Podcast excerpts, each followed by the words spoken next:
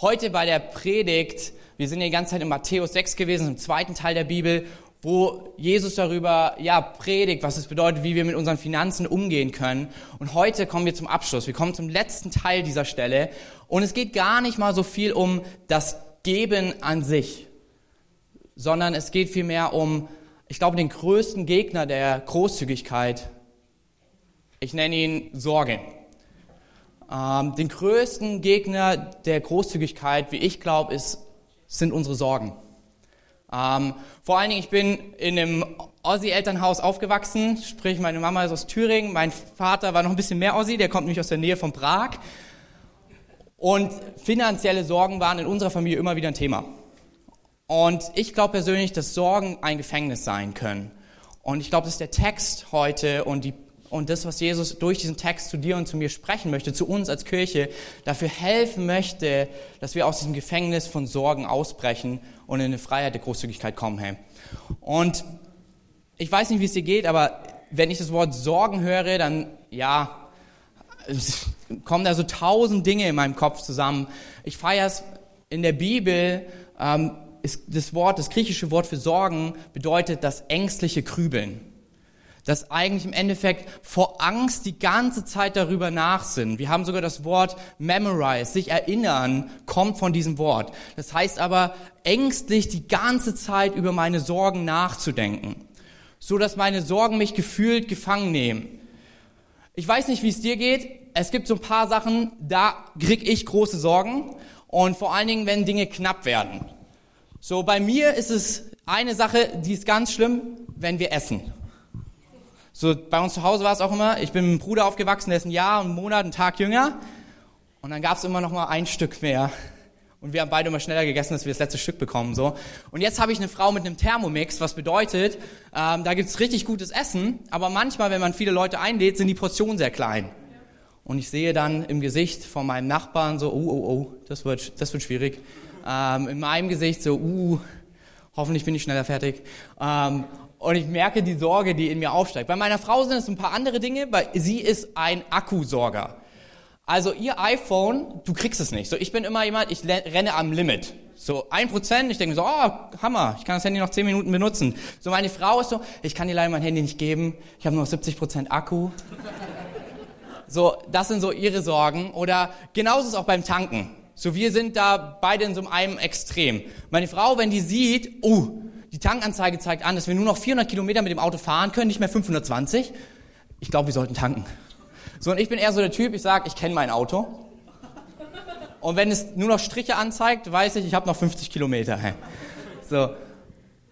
Ich weiß nicht, worum du dir Sorgen machst, aber ich glaube, es gibt Dinge, die sorgen uns. Ich habe eine riesige Sorge, heute Morgen wieder passiert. Ich hasse es, zu spät irgendwo zu sein.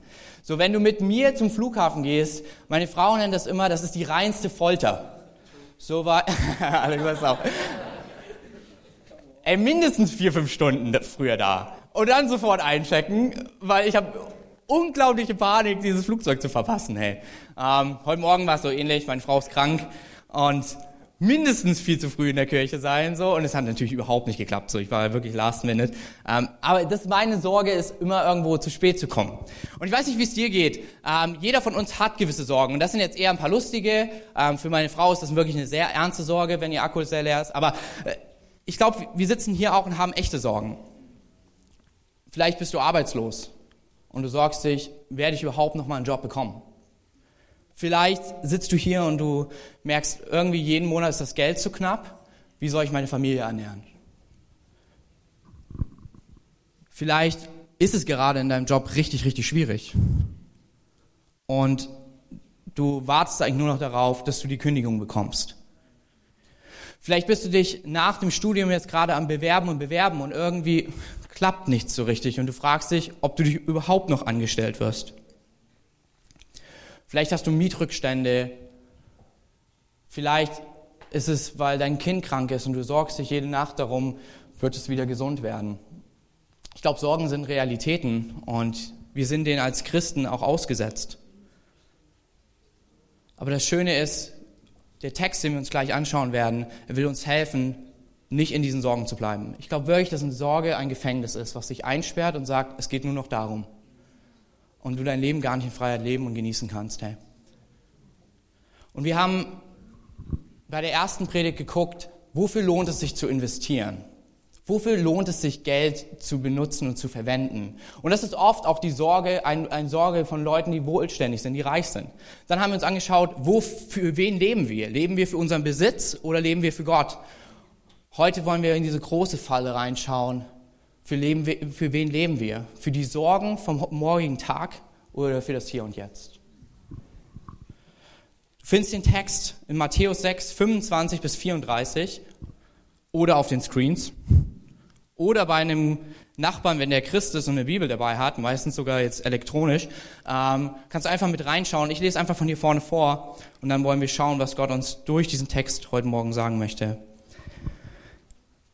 Darum sage ich euch, sorgt euch nicht um euer tägliches Leben, darum, ob ihr genug zu essen, zu trinken oder anzuziehen habt. Besteht das Leben nicht aus mehr als nur Essen und Kleidung?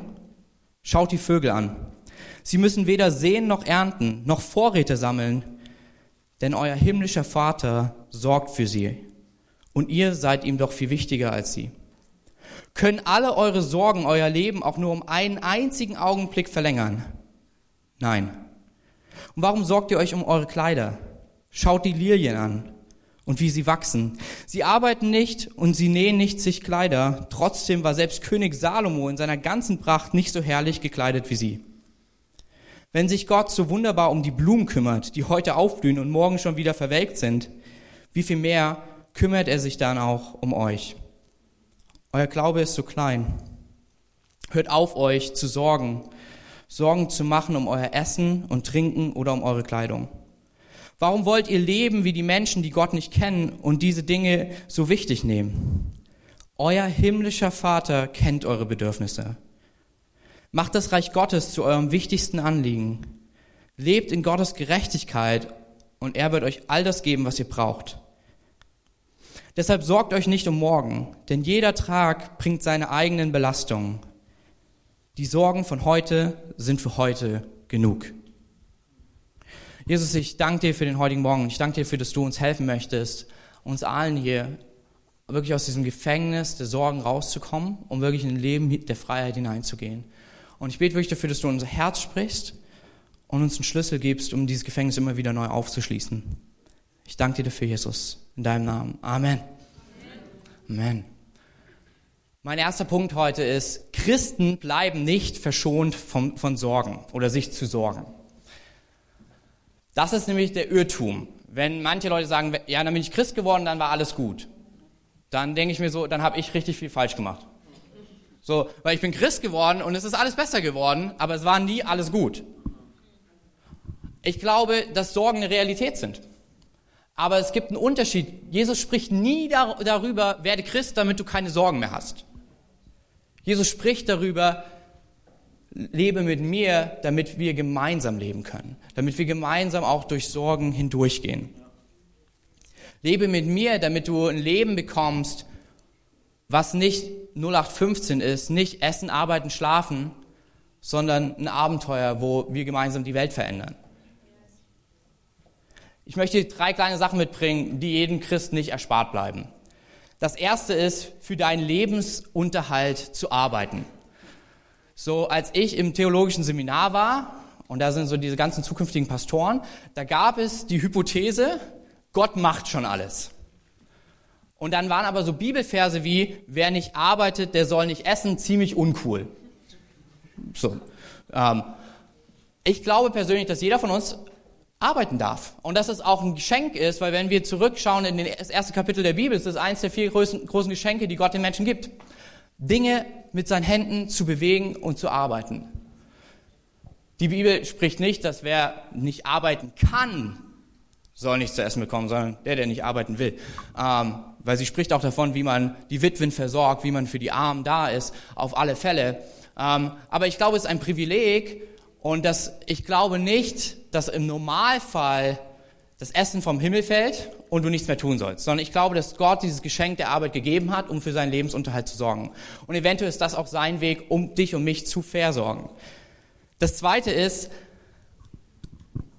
Christ sein bedeutet nicht, dass wir keine Verantwortung haben. Ich glaube, wir dürfen als Christen Verantwortung übernehmen. Und ich feiere das zum Beispiel, dass wir eine Kirche sind, die sagt, hey, wir helfen Jumpers. Wir investieren dort rein, weil wir sehen, hey, uns geht's ganz gut. Vielleicht auch in all den Herausforderungen, in denen wir sind. Aber manche Kinder geht's vielleicht nicht ganz so gut. Und sie brauchen Hilfe, sie brauchen Unterstützung und wir wollen Unterstützung geben. Genauso ist es auch in unserer Nachbarschaft, genauso ist es auch, ja, da, wo Leute weniger haben, hey, die Bibel spricht davon, zu teilen, zu investieren, mitzuhelfen, mit dem, was Gott uns gegeben hat, mit dem, wo er uns versorgt hat, Verantwortung zu übernehmen. Und nur weil wir einen Gott haben, der uns versorgt, heißt das nichts, dass wir dann sagen, hey, werd nur Christ und du kümmerst dich dann um dich selber. Oder noch das Beste, im Jakobus steht das sogar so. Ich bete für dich. Vielleicht bist du die Gebetserhörung für die Person, der es nicht so gut geht. Könnte sein. Ähm, aber wir als Christen sind nicht davon gefeit, Verantwortung zu übernehmen. Das Dritte ist, wir sind nicht davor verschont, Schwierigkeiten zu erleben. Wenn ich in meine Bibel schaue, sehe ich Glaubenshelden, Menschen, die fest daran glauben, dass Gott ihr Versorger ist und sie trotzdem in Gefängnissen sitzen, sie trotzdem in Schwierigkeiten kommen. Wenn ich in meine Kirche schaue, in der ich Teil bin, sehe ich, dass, ich, dass dort wundervolle Menschen sind, die Gott von ganzem Herzen lieben und die Gott liebt und sie trotzdem strugglen, gerade einen Job zu finden. Ich glaube nicht, dass wenn Gott der Versorger ist, es bedeutet, dass wir alle keine Schwierigkeiten erleben. Ich glaube vielmehr, dass, und das ist der Grund, warum Jesus es schreibt, Gott uns einen Weg zeigen will, wie wir durch die Schwierigkeiten hindurchgehen können.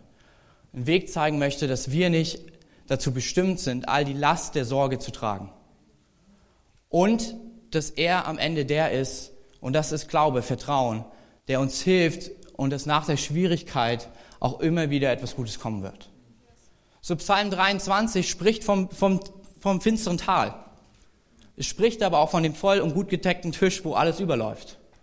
Nämlich das Ding beim Christsein ist, du, was, was in Psalm 23 nicht steht, ist, dass du in, in dem finsteren Tal wohnen wirst. Sondern es heißt nur, dass du durch das finstere Tal gehen wirst und dass gute Tische kommen. Und ich glaube, da möchte Jesus uns so ein bisschen mit reinnehmen. Und das ist im zweiten Punkt, den ich heute habe. Ich glaube, Sorgen verändern sich, wenn wir verstehen, wer unser Versorger ist. Deshalb ist mein zweiter Punkt für heute. Wer ist Gott für dich? In Sorgen. Wer ist Gott für uns? Jeder Christ erlebt die Dreieinigkeit der Sorgen. Habe ich genug Essen, Trinken oder Kleidung? Jeder Christ hat die Dreieinigkeit der Sorgen aber er hat auch nebenbei den dreieinigen Gott. Interessant ist, in diesen neun Versen sind 15 Verneinungen, wo Jesus sagt, mach dir keine Sorgen. Da ist fast alles gedoppelt für jeden Satz, damit ich es auch richtig verstehe. Und dennoch mache ich mir Sorgen. Wie verrückt. Dann gibt Jesus fünf Gründe, warum es keinen Sinn gibt, sich Sorgen zu machen. Der erste Grund sind die Vögel, die echt nicht viel tun. Und dennoch immer genug zu essen haben. Dann sind es die Pflanzen, die besser gekleidet sind als du und ich, obwohl ich das nicht weiß, ob das heute so ist, ähm, obwohl sie nichts dafür tun. Dann ist es das Kennzeichen, dass das doch den Unterschied macht, ob ich an Gott glaube oder nicht. Nämlich, Jesus sagt, hey, sich Sorgen um all diese Dinge, das tun auch die, die Gott nicht kennen. Aber ihr kennt doch Gott. Ihr kennt doch den, der versorgt also gebt Sorgen ab. Dann ist, sind zwei wirklich ziemlich menschliche Gründe. Jesus fragt mit einem Zitat aus der damaligen Zeit, hey, wird eine Sorge dein Leben nur um eine Sekunde verlängern? Wird das Sorgen dein Leben länger machen? Und interessant, heute, heutzutage können wir in der Medizin gucken und das Lustige ist, es macht es sogar noch kürzer. Weil man herausgefunden hat, die Leute, die in Kummer und Sorge leben, dass deren Leben verkürzt, verkürzt sich. Und das Letzte ist, hat nicht jeder Tag Sorge genug? Und ist es nicht Belastung genug? Weil interessant, das hat mal so ein Wissenschaftler sich angeschaut, 73 Prozent der Dinge, über die wir uns sorgen, kommen nie zur Existenz. Ist das nicht witzig? 73 Dinge, worüber wir Angst haben, passieren nie. Aber wir, wir tragen die Last der Angst, der Sorge, bevor überhaupt etwas passiert ist. Plus die Last des, des, des jetzigen Tages. Das bedeutet, wir tragen doppelte Last, die vielleicht nie kommen wird, oder wenn sie kommt, könnten wir sie eigentlich auch an einem anderen Tag tragen. Und Jesus sagt, das ist nicht so clever. Dieses ängstlich Krübeln, dieses Lasten tragen, sieht bei jedem anders aus. Es gibt so zwei Arten, wie Leute sagen, hey, so gehe ich mit meinen Sorgen um. Es gibt die Kuscheldecke-Methode. Das bedeutet, du gehst in deine Kuscheldecke und sagst, das Leben ist so schlimm. Ich kann nichts tun. Die Sorgen sind so groß. Und hey, das klingt jetzt so lustig, aber das sind Realitäten, die Leute fühlen. Ah, das sind Realitäten, warum Leute sagen, ich nehme mir das Leben, weil ich keinen Ausweg sehe. Es ist ein Gefängnis. Und dann gibt es die anderen und sie denken, sie wären so viel besser als die Kuscheldecken-Variante. Das sind nämlich so Leute wie ich, die sagen, ja, dann muss ich es halt selber anpacken. Dann mache ich halt drei, viermal so viel und dann wird das schon irgendwie klappen. Und ich will euch einfach mal demonstrieren, wie das Ganze dann so aussieht. Deswegen, Caro, kannst du gerne mal kommen. Caro ist eine ziemlich starke Frau, gib ihr mal einen mega Applaus.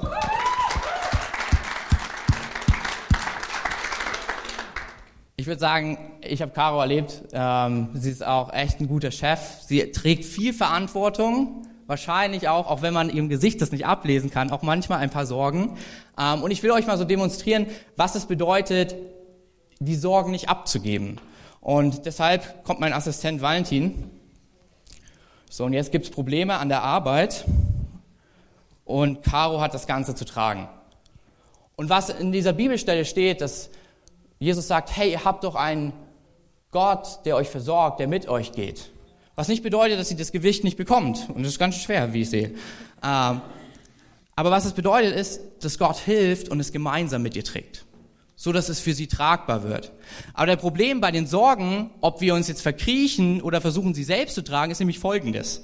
Wir, wir haben diese eine Sorge und wir versuchen das selber. Dann kommt der nächste Tag und jetzt ist Caro krank. Und die ganze Arbeit, die an der Arbeit liegen geblieben ist, die ist immer noch da. Plus, dass sie sich halt ziemlich K.O. fühlt, fühlt, als ob sie das nicht alleine hinbekommen kann. Jetzt passiert Folgendes. Valentin symbolisiert hier so ein bisschen die Sorgen des Alltags. Ähm, sehen, die Sorgen sehen sehr gut aus.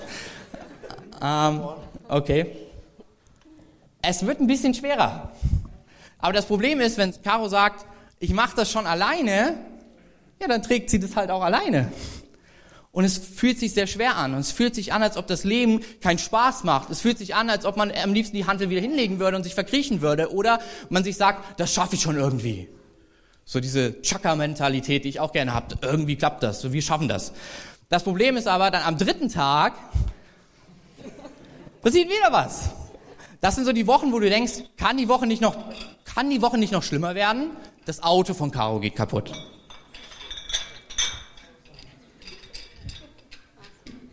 Es wird spannend.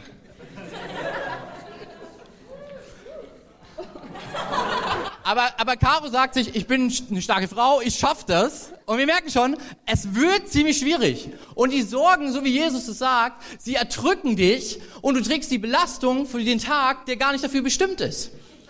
Und deshalb möchten wir uns anschauen, wie wir es hinbekommen, dass wenn wir diese Lasten haben, manchmal sind die Realitäten und manchmal, hey, ich, ich mache das nicht klein, vielleicht sieht es gerade in deinem Leben genauso aus und es fühlt sich genauso an, aber wir brauchen einen Schlüssel, uns nicht zu verkriechen oder den Kopf nach unten zu machen, Scheuklappen und versuchen, das alleine hinzubekommen, sondern unseren Blick auf Gott, den himmlischen Vater zu richten, der sagt, Caro, wollen wir es zusammentragen? Und ich möchte es gerne mit dir wegbringen, dass es nicht mehr da ist. Danke dir. Er gibt dir mal einen fetten Applaus. So sind wir in der Kirche. Wir sind ziemlich großzügig. Jetzt hast du Fitnessstudio gespart.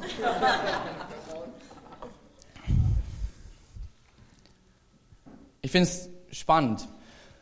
In Lukas 10, 41 bis 42, brauchst nicht nachschlagen, ich erzähl's dir. Da gibt es zwei Frauen, Martha und Maria. Und ich habe bis heute, echt bis ich diese Predigt mir äh, durchgearbeitet habe, das nie verstanden. Ich fand Martha immer cooler als Maria. So, Maria ist die, die einfach bei Jesus rumhängt. Martha ist die, die die ganze Party schmeißt. Und sich dann auch beschwert zurecht und sagt, hey, Maria hängt nur bei dir rum. Ich mache ja alles alleine. Wie kann das sein? Und ich dachte mir immer so, berechtigte Frage, Martha, gib's ihm. So, ne? Äh, und dann habe ich aber gesehen, welches Wort da verwendet wird. Genau dasselbe Wort, was hier in dieser Stelle vorkommt, Sorgen. Und Jesus sagt, du machst dir so viel Sorgen um die kleinen Dinge. Maria hat das eine verstanden und ich werde es nicht von ihr nehmen. Und auf einmal ist mir bewusst geworden, als der, der gern so ein Workaholic ist, du kannst arbeiten und arbeiten und du machst es nur aus Sorge und nicht aus Gottvertrauen. Ich glaube, was Maria verstanden hat, ist, wer ist ihr Versorger? Wer ist der, der mit ihr die Gewichte trägt?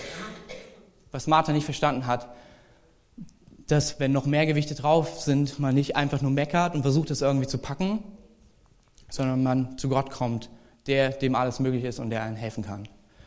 Und so zeigt uns das Jesus auch in dieser Bibelstelle, nämlich er spricht vom Vater und er sagt, euer Vater im Himmel, er kennt eure Bedürfnisse. Warum sorgt ihr euch? Er ist der, der sich um alles kümmern wird. Hey, wenn er doch die Vögel so gut versorgt und die Blumen, wie viel mehr liebt er dich, dass er dich nicht auch versorgen wird? Und hier kommt ziemlich spannend. Ich glaube, das ist das Ding. Wen du brauchst inmitten deiner Sorgen, um aus diesem Gefängnis zu kommen, ist zu verstehen und ein Verständnis, wer Gott der Vater ist. Gott der Vater, der dich so sehr liebt, dass er alles für dich gibt. Gott der Vater, der sieht, dass du mit Dingen kämpfst, aber er dich damit nicht allein lassen wird. Hey, in der Bibel gibt es 112 Beispielsbilder von Gott dem Vater. Und jetzt checkt es aus. 34 dieser Bilder sind vom Vater, der versorgt. Elf Bilder sind von dem Vater, der weiß, was du benötigst. Das sind 40,2 Prozent, mehr als ein Drittel von dem Bild, was Gott der Vater ist, ist er, der sagt, ich kenne dich, ich weiß, was du benötigst und ich bin der, der sich um dich kümmert.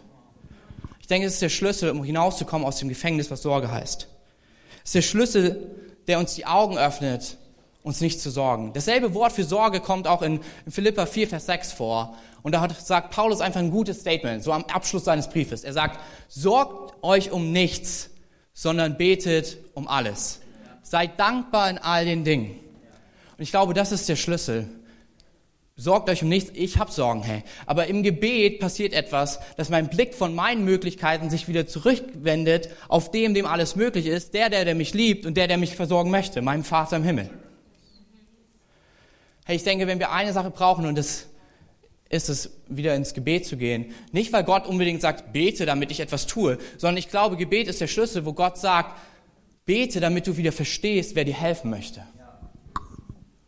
Hey, ich komme aus einer Familie, wo man so ein bisschen diese Einstellung hatte, dass man gesagt hat, ja, wir müssen es halt alleine hinbekommen. Und dann kommt eine große Lüge, die sich einschleicht, die so lange gebraucht hat, bis ich irgendwann sie verstanden habe, dass es eine Lüge ist. Nämlich die Aussage, ich werde mit Gott unterwegs sein, wenn. Immer wenn dieses wenn kommt, ist es schon schwierig.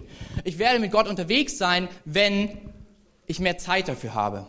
Ich werde mit Gott unterwegs sein, und auch Projekte finanzieren, wenn ich genug Geld dafür habe. Ich werde mir wieder mehr Zeit mit Gott nehmen, wenn ich dieses Problem gelöst habe. Darf ich das verraten? Jesus sagt, es kommen immer wieder neue Probleme. Und die Lüge, die da drin ist, ist, dass du dich nur mit dem Gefängnis beschäftigst und überlegst, wie du rauskommst, anstatt zu wissen, dass der Vater schon längst die Tür geöffnet hat und sagt, komm mit mir in ein Leben voller Abenteuer. Und ich fand es so spannend, in meiner Familie war es so, dass wir nie genug hatten. Diesen Satz, den kannte ich richtig gut. Als ich angefangen habe, meine Ausbildung zu machen, habe ich sofort erstmal, war wie der zehnte Dauerauftrag. Ich habe erstmal sofort einen Dauerauftrag eingerichtet zu meiner Mutter für die Wohnung, weil ich wusste, dass es wenig wird. Und mein Bruder hat genau dasselbe gemacht. Weil wir immer gesagt haben, wir haben nicht genug. Und selbst als Christ blieb das so in meinem Kopf, ich habe ja nicht genug. Und dann kam die Idee, da macht man halt mehr Überstunden, damit man irgendwann genug hat. Aber das Ding ist, du steckst dich mehr und mehr in dieses Gefängnis und du merkst es gar nicht. Und irgendwann habe ich gecheckt, ich darf vertrauen, dass Gott mich versorgt. Und seitdem das passiert ist, Sorgen sind immer noch da. Aber ich habe einen Schlüssel bekommen, aus dem ich aus diesen Sorgen schreiten kann. Und ich weiß, Gott kümmert sich um das Gefängnis. Gott trägt die Gewichte mit mir. Und das ist mein letzter Punkt, wofür ich lebe das bestimmt, wie sehr ich Gott als Versorger erlebe. Jesus sagt in all den Sorgen sind eine Realität und die sind da, aber wenn du dich nur um deine Sorgen kümmerst Bleibt auch beim sich um die Sorgen zu kümmern. Wir haben es bei Caro gesehen. Das Gewicht wird irgendwann immer voller und voller und voller und du weißt nicht, was du damit machen sollst. Jesus gibt eine Idee und er sagt, trachtet doch zuerst nach dem Reich Gottes und nach meiner Gerechtigkeit oder sucht oder macht das Reich Gottes zu dem größten und wichtigsten Anliegen. Trachten, das ist das Wort für etwas zu tragen oder es von ganzem Herzen zu suchen. Und wenn, das ist so interessant, wenn du mit ganzem Herzen nach dem Reich Gottes suchst, dann bist du ziemlich beschäftigt. Nämlich weil das bedeutet, du wirst Menschen lieben, weil das bedeutet, du betest für Menschen, weil das bedeutet, wenn Leute arm sind, dass du nicht einfach an ihnen vorbeigehen wirst, sondern dich um sie kümmern wirst, weil das bedeutet, dass du Kirche baust. Und hier kommt das Coole, dann heißt es, und euer Vater im Himmel kennt eure Bedürfnisse. Er weiß, was ihr benötigt und er wird es euch geben. Und das erscheint unlogisch. So für mich, der, aus, der Experimente liebt, aus dem Labor kommt, geht diese Rechnung nicht richtig auf. Aber das ist Glaube, das ist dieses Vertrauen auf Gott, dass seine Versprechen wahr sind und größer sind als die, meine Realität in diesem Gefängnis der Sorge. Und seitdem ich aus diesem Gefängnis der Sorge rausgetreten bin und gesagt habe, Gott, kümmere du dich darum. Ich kümmere mich darum, dass noch mehr Menschen dich kennenlernen, dass noch mehr Menschen sehen, dass dieser Vater im Himmel real ist und eine liebevolle Beziehung möchte. Hey, ich habe erlebt, Sorgen waren da, aber Gott hat sich mit gekümmert. Ich möchte dir so ein paar kleine Beispiele geben. Als, ja, jetzt, als wir hierher gezogen sind, unsere Bude war leer. Aber mein Herz war voll mit einem richtig großen Traum, dass Menschen in Erfurt Gott kennenlernen. Wenn dich umsiehst, gab es ein paar, die es erlebt haben. Es kam aber auch zu diesem Moment, wo ich bitterlich geweint habe. Und zwar auf dem Petersberg mit meiner Frau, weil ich im Starbucks den Kaffee von jemandem, den ich eingeladen hatte, nicht bezahlen konnte, weil mein Konto entschieden hat, dass das nicht möglich ist. Und in dem Moment saß ich dort oben und ich dachte mir, was soll das alles? Gott, wofür tue ich das?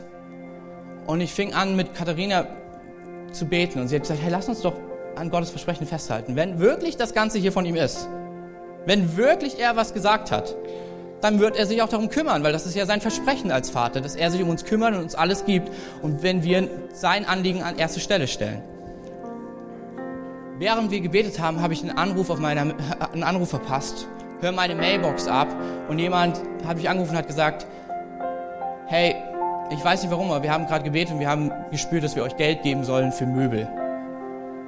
Und Katha und ich, hier kommt der Cheating-Part, wir dachten, voll gut, vielleicht können wir da ein paar Rechnungen bezahlen. So nicht unbedingt Möbel kaufen. Und dann sind wir heimgefahren und gucken auf unserem Konto und es waren über 2000 Euro drauf und wir haben unsere komplette Wohnung, alle Möbel, wenn du mich besuchst, ich kann dir davon erzählen, weil es sind alles Geschenke gewesen. Aber es ist diese Frage, die wir uns selber stellen wollen. Wofür lebe ich? Bestimmt, wie sehr ich Gott als Versorger erlebe. Das bedeutet vielleicht nicht, dass du der, ich sage das nicht, damit du sagst, oh ja, ich investiere mich jetzt in die Kirche, damit ich noch reicher werde. Ich glaube, Gott kennt unser Herz, denn er prüft es und es wird nicht so funktionieren. Aber ich sag dir, ja, investiere in sein Reich und er, und ich, da bin ich von überzeugt, wird alles geben, was du benötigst, um gut zu leben. Nicht um reich zu werden oder sonstiges, aber soll ich dir was sagen, mein Herz ist gefüllt mit so viel Reichtum. Die letzten zweieinhalb Jahre durfte sich dort so viel Reichtum einsammeln. Nämlich der Reichtum, dass ich erlebt habe, wie Menschen Gott kennengelernt haben. Wie ich erlebt habe, wie Menschen Freiheit erlebt haben. Wie ich erlebt habe, wie Menschen so verändert sind, dass wenn letzten Sonntag jemand da war und meinte, ey, das ist eine Mordsperson, hey. Die ist so hammer, ist immer am Lächeln, voll lieb, voll Dienst, super investierend. Und einer von meinen Freunden, der hier war, gesagt, und ich dachte mir, oh ja, Gott kann echt verändern. So, wenn ich weiß, wo die Person herkommt, sehe ich, wie Gott, was Gott alles tun kann. Es ist reich, mein Herz an anderen schätzen. Es war so krass. Ich habe es irgendwann erst gecheckt. Wir standen vor einer größeren Kirche, waren 6000 Mann in Amerika und haben gebeten, ob sie das Projekt, was wir hier tun, in, ähm, investieren.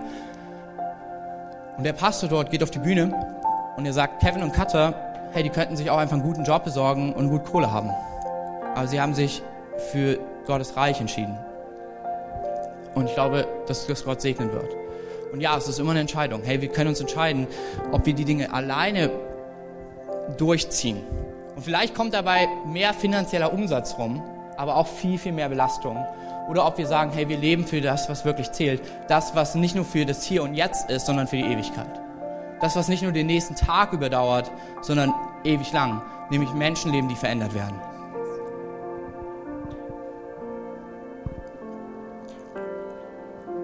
Glaube, das Reich Gottes, es gibt nichts Besseres. Es gibt nichts Besseres zu sehen, wie Menschen verändert werden, wie sie erleben, weil das bedeutet Reich Gottes. Bedeutet nicht, dass wir eine komische, weirde Blick haben, hier kommt der König Jesus und alle müssen sich untertun, sondern ich glaube, das Reich beginnt in den Herzen der Menschen. Da, wo Leute Ja sagen zu Jesus und er ihr Leben verändert, er das Beste und das Gute aus ihrem Leben herausholt. Und hey, das zu sehen, das, das lohnt sich für alle Mal, da rein zu investieren. Und das zu sehen, lohnt sich darauf zu vertrauen, dass wenn das an erste Stelle kommt, Gott auch sich um den Rest kümmern wird. Weil wenn er der Vater ist, dann bleibt er der Vater. wenn er der Vater ist, der versorgt, dann bleibt er der Vater, der sich der versorgt. Und dann ist es eigentlich nur noch ein Kampf. Meine Sorge, das Gefängnis gegen meinen Versorger, dem allmächtigen Gott. Und irgendwie scheint es viel, viel leichter, wenn der äh, Versorger, der mächtig, allmächtige Gott, sich um meine Belastung kümmert, erscheint es mir persönlich viel leichter, als wenn ich es alleine tue. Hey, ich möchte uns ermutigen zum Abschluss. Lass uns nochmal alle unsere Augen schließen.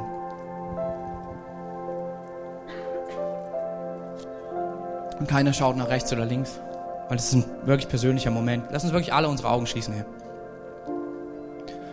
Vielleicht bist du heute hier und du kennst das mit den Lasten.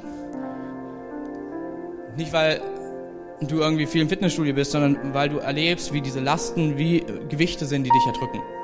Und du versuchst es alleine und du hast noch nie was von diesem Gott, diesem himmlischen Vater im Himmel gehört, der dich liebt und gerne mit dir unterwegs sein möchte.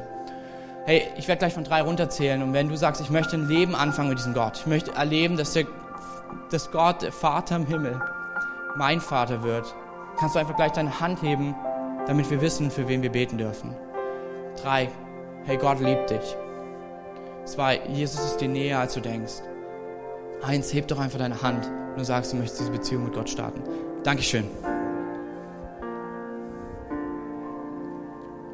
Hey, mega. Ihr könnt gerne die Augen wieder öffnen. Lass uns der Person einen fetten Applaus geben. Das ist die beste Entscheidung.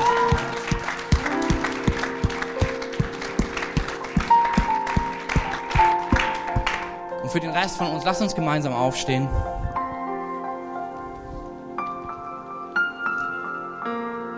Und ich weiß nicht, auf welcher Seite du stehst. Ob du der Verkriecher bist in der Kuscheldecke oder der Workaholic bist, der versucht, alle Lasten alleine zu tragen. Ich will uns ermutigen, in dem letzten Song jetzt gleich einfach genau das zu tun. Zu sagen, sorgt euch um nichts, sondern betet um alles. Unsere Hände ihm entgegenzustrecken und zu sagen, Gott, ich lasse alles los, was mich gerade besorgt.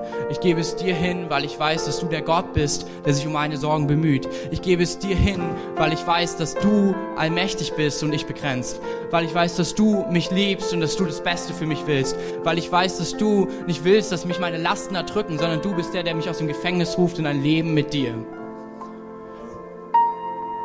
Und Vielleicht bist du hier und du bist wirklich der, der sagt, ich verkrieche mich, ich kann nicht mehr, das ist alles zu viel. Bete genau darum. Bete dafür, dass Gott dir neuen Mut schenkt, ihm zu vertrauen, dass du es kannst, dass du mit ihm hindurchgehen kannst, dass du es nicht alleine tust, sondern mit ihm tust. Hey. Ich würde nochmal zum Abschluss für uns beten und streck einfach Gott die Hand entgegen. Äh, wirklich so als Symbol zu sagen, hey, ich lasse alles los.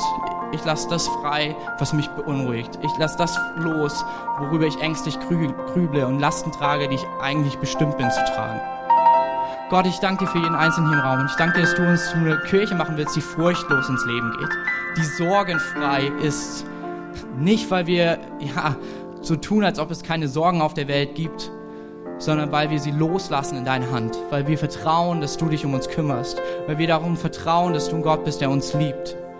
Gott, ich bete für alle, die sich verkriechen, wenn die Sorge zu groß wird, dass du neuen Mut schenkst, nicht, nicht im finsteren Tal die Wohnung aufzuschlagen, sondern den Weg zu gehen, der daraus hinausführt. Und ich bete für alle, die, die versuchen es alleine zu tun und wie ich auch oft in, in Arbeit versinken, dass sie im Blick aufrichten, auf die Knie gehen und beten, ich kann es nicht alleine, ich brauche dich, Gott, hilfe du mir und erleben, wie du, der Versorger, mit ihnen diese Lasten trägst und sie aus diesem Tal führst. Ich danke dir für Gott. In deinem Namen. Amen.